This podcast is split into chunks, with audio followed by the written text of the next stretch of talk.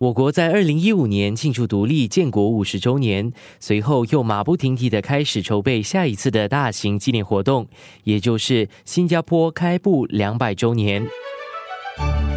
生活加热点。今年全年有一系列的活动项目，如展览、表演和论坛等，以纪念英国的史丹福莱佛士爵士登陆马来半岛南端的这个小岛两百年。早在二零一七年的十月，由两名部长杨立明和李志生一同领导的一个新加坡开埠两百年工作组就已经诞生。工作组的副处长黄竹芳讲解了纪念活动的意义。第一点是希望能够先点燃国人对新加坡历史的兴趣，让大家能够发掘自己的家谱根源，甚至是社群的历史，认识更多在一八一九年之前和之后到来新加坡的各社群人物。所以这些人他们有许多鲜为人知的故事，有待我们去发现。我们希望通过这些故事，能激励新加坡人。我们也希望新加坡人呢，能够从新加坡七百年的历史中吸取教训，理解现况，并考量我们走向未来的道路。其实，当我们谈到历史的时候，很多人都会觉得历史很枯燥，没有兴趣。所以，如果想要吸引国人对历史有兴趣，那肯定就必须用多媒体方式 （multimedia）。今年五月三十号傍晚，哈里马总统为设在福康宁中心的开埠两百年历史体验展开幕。策展人张月祥说，团队花了两年的时间和精力，筹备今年纪念活动中最大型、最重要的一项计划。我们第一步开始做的呢，就是最基本的那个历史研究，然后从这个历史研究里面呢，来筛选一些对我们来说是具有意义、象征性的历史事件。这个展览呢，虽然说是开埠两百年呢，可是我们其实从我们最早期的历史，就是七百年前呢就开始追溯了。两百多年前的其实不大难找，因为啊还算是很近代。那七百年前的历史呢，就可能比较难找一点。不过我们利用了很多不同的历史资料，比如马来纪年 （Malay Annals） 这个资源里面呢，它的内容非常丰富。早期历史呢，可能我们的观众呢不是很熟悉。不过我们觉得呢。这一段历史非常重要，因为它首先说明了新加坡跟我们的区域的那个关联性。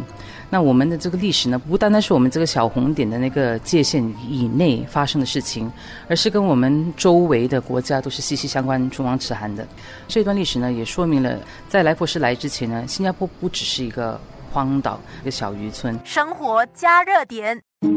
坐落在福康宁中心的展览分为两个部分，室内的时空旅者是个长达六十分钟的视觉飨宴，融入了戏剧表演、多媒体投影以及旋转式舞台等；户外的历史寻踪则以文物、地图、植物以及文字记录，重现新加坡在不同历史阶段所扮演的角色。福康宁山是一个很具历史意义的山座。说到我们这个七百年的历史。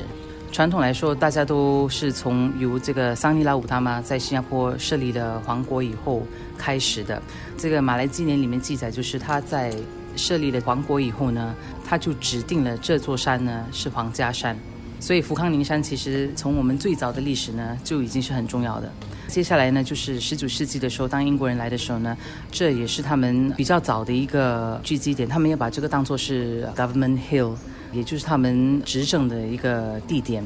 那啊，到了二十世纪的时候呢，这边是远东部队的一个扎站处，所以这座山呢，可能已经观望了新加坡四角。这七百年演变来的历史，所以我们觉得说，在福康宁山来举办这个活动呢，是非常有历史意义的。这个大型展览很受国人欢迎，到目前为止，参观人数已经超过了二十万。我们在这个开埠两百年里面要带出来的一点就是，不单单只是要看大人物的历史。我们其实要看到的，也就是不同从世界各地、从区域来到的不同的这些社群团体，他们在一八一九年过后，怎么样在新加坡早期的历史里面自己组织起来，建立了一个社团。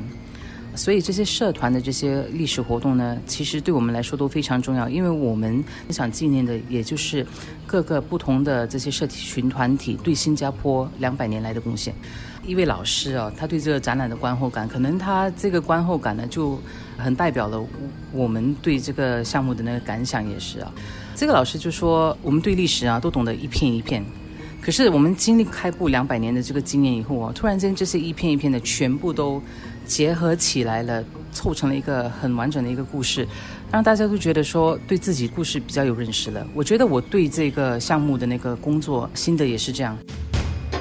除了官方设立的工作组，我国的不同社群也在这一年里通过不同的主题来追溯我国的历史。在明天的节目中，我们就来了解一场活动和一个新加坡食品品牌如何通过美食来寻根。